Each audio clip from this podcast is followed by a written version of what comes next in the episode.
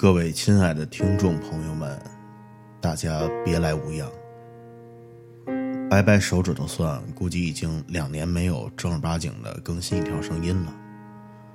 嗯，几个月前公众号约稿写了一篇，今天念给你们听。坐在电脑前，回想，如果不算短暂的、无疾而终式的恋情，我应该已经单身四年了。单身这么久。我感觉已经忘却了前女友所有的一切，直到两周前，我看到了她的婚纱照，我才清醒地意识到，虽然那时候很多事儿已经忘得差不多了，但是她给我留下的感觉依然清晰。我四年根本没忘。我们在大二开始交往，很快乐，在分手之前甚至没有吵过一句。那时候没什么钱，穷的只剩下快乐。我们会攒挺久的钱去吃老莫，或者骑车去郊游。度过了热恋期，会一起上自习，会在体大里溜达，甚至他会趴在桌子上看我写作业，或者看我剪辑。没有了那么多话，静静的做自己的事儿。有时间就陪伴。从来没有觉得尴尬。我在大三假期的时候去了丽江看他的父母，他随后也见了我父母和奶奶爷爷。我当时天真的以为我们就会顺理成章的毕业、同居、领证、结婚生子。大四过年前，我送他去机场，晚上回家的时候，父母问我毕业。有什么打算？我没过脑子，张口就答：应该是和外小姐找个房子住，然后找个工作吧。父母沉默了一会儿，说：“我们还是希望你找个本地的姑娘。你有没有考虑过，你们怎么养老？他父母老了要从丽江接来了？如果来了，住在哪儿？也和你们租房吗？”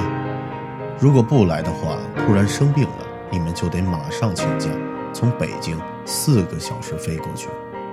你们有没有想过春节怎么过？孩子户口随妈，你有没有想过孩子教育问题？还是你们结婚十年后，外小姐户口过来了，你们再生？我记得当时我已经以为自己是个顶天立地的男子汉，但是。在他们蓄意已久的追问下，我哭得像一个婴儿。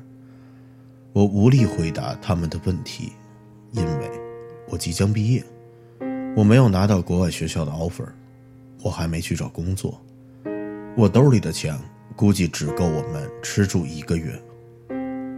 我蹲在家门口，鞋都没有换完，一直在抽泣。父亲又逼问了我一句。想不明白就分手吧，别耽误人家，也别耽误你自己。我记得当晚我只说了一句：“我让别人过个好年吧，我年后再说。”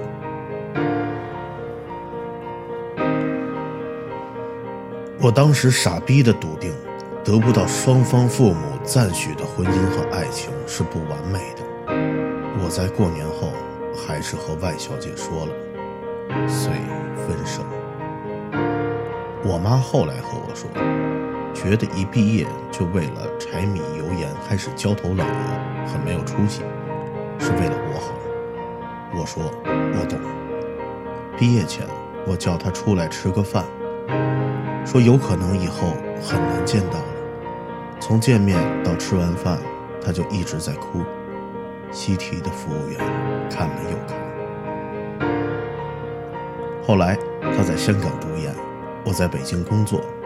有时候他会发信息说：“今天老师讲了什么什么，就是以前在哪儿干什么的时候你说的什么什么。”有一次说自己单反要添个镜头，不知道买什么好。还有一次说我给他买的水杯下课的时候不小心丢了，再也找不到了。最后一次说是找了个男朋友，是老家的，祝我也能早点开始下一段。后来的四年，我有了本能的过滤，但凡有姑娘，我都会多问一句：“你是哪儿的人？”只要不是父母想要的，我都不会再多动一点心眼儿。我现在也买了房，也买了车，车大多数只有一个驾驶员，房子一直在空着。我懊悔当时自己没有为感情和父母再坚持哪怕一秒，我也后悔只坚持了整个春节。放到现在，我会坚持，我会两边瞒着。但放到现在，又有什么用呢？车只是一个驾驶员，房子还是毛坯房，一直空着。是我亲手搞丢了我女朋友。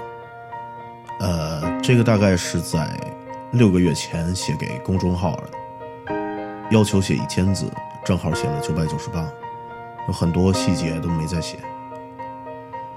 嗯，刚巧的是。我刚刚度过了一段只有一周的刻骨铭心的，操也不能说刻骨铭心吧，就是印象颇深的感情，刚好跟这段有很多的相似，我抽空再写，再念给你们，谢谢你们对我两年不出现的宽容，再见，提前给你们拜个年。